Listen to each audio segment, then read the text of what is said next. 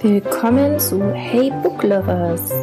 Wir sind Tina und Kati und absolute Buchliebhaber. Bücher sind uns ziemlich wichtig. Wir freuen uns über jedes Buch, das uns zum Nachdenken anregt, den Horizont erweitert oder uns einfach eine sehr gute Zeit bereitet. Alles, was wir Gutes entdecken, teilen wir mit euch hier. Lasst euch also inspirieren und freut euch auf gute Buchtipps von uns.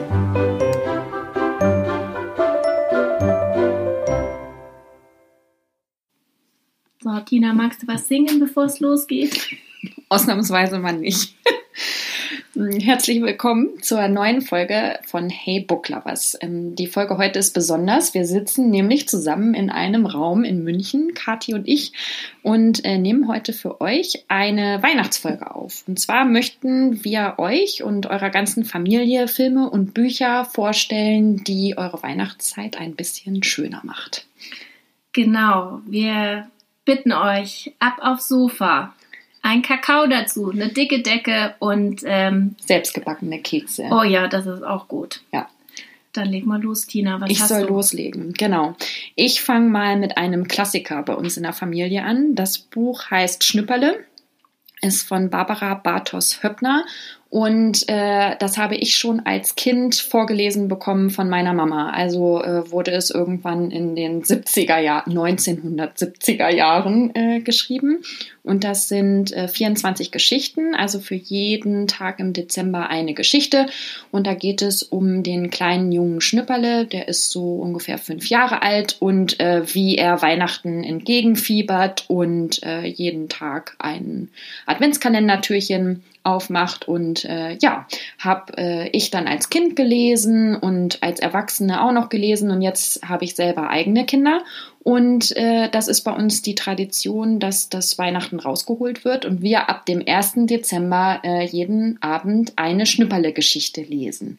Aber ich muss dazu noch, äh, mh, ja, noch was hinzufügen. Wir schaffen es nicht bis zum 24. Dezember durchzuhalten. weil es sehr, zumindest die Ausgabe, die wir haben, äh, die ist sehr altbacken geschrieben und meistens so um den 16. Dezember kann ich nicht mehr.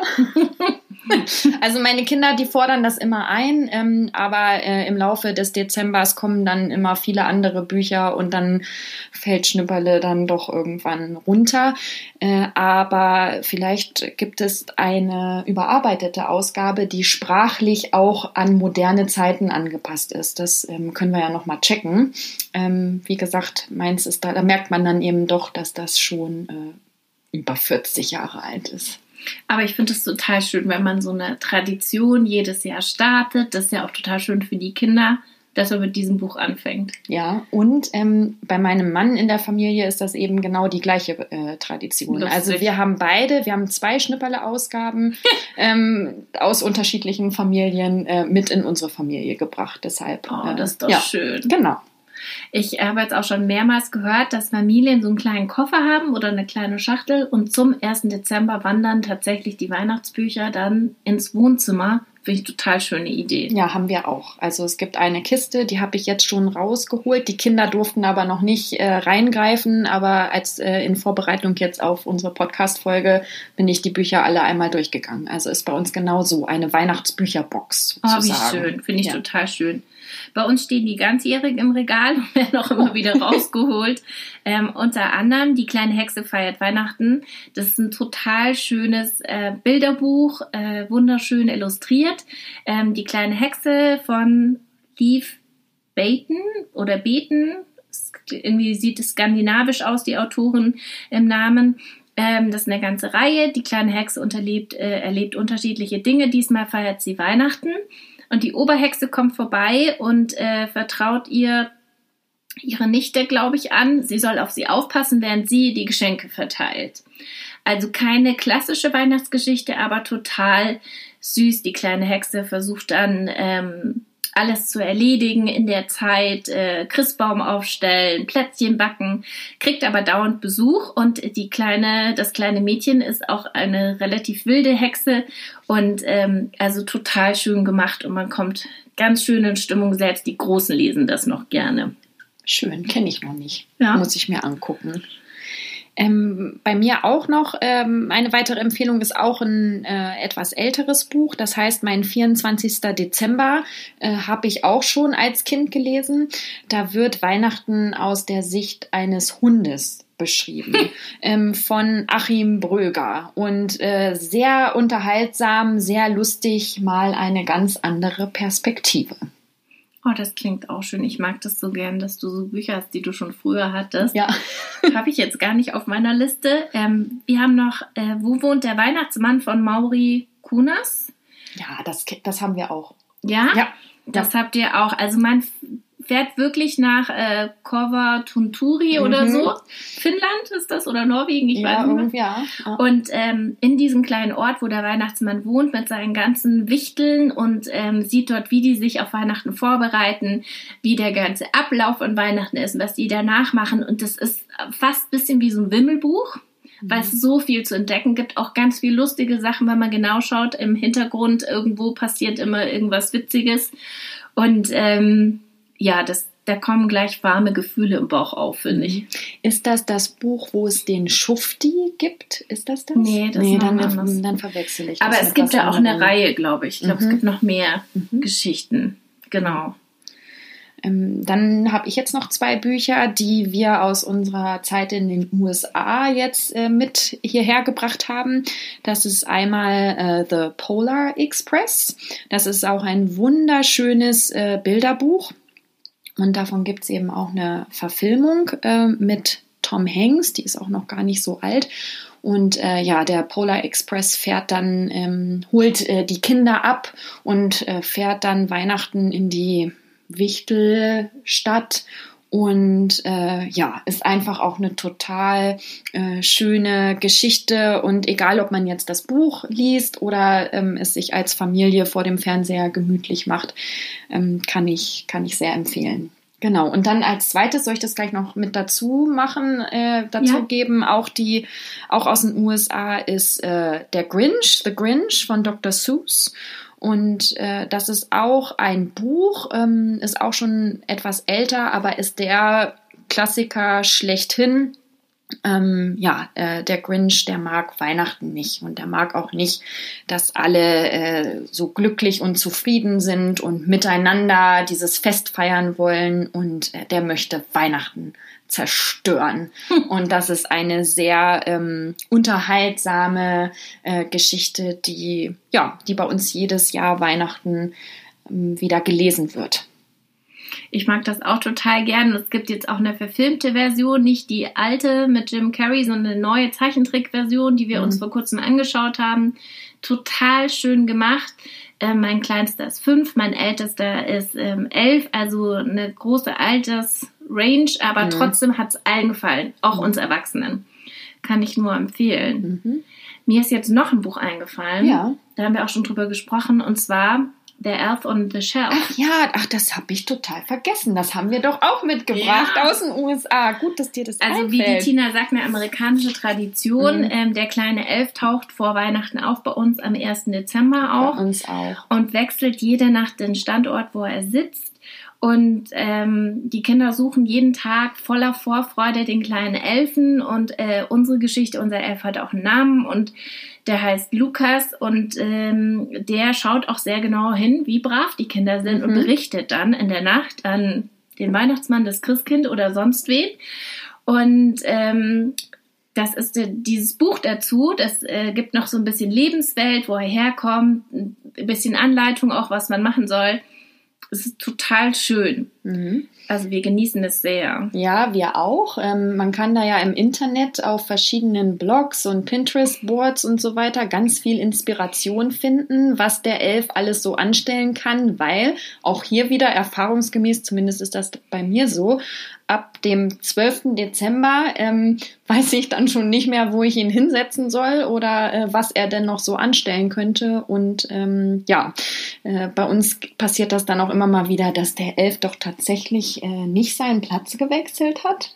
Der sitzt immer noch an der gleichen Stelle wie am Abend Ja. vorher. Ähm, ja, das gehört auch mit dazu. Ja, und dann eben auch, dass er aus dem Süßigkeiten-Schrank alle Smarties rausgeholt hat Mhm. und die in der Küche verteilt liegen. Mhm. Ähm, also da kann man lustige Sachen machen. Es gibt mittlerweile auch zu kaufen ähm, eine kleine Tür, die man an die Wand kleben kann, wo der möglicherweise dahinter verschwindet. Ein extra Sweater, einen kleinen Besen und eine Tasche und Ja. was ich.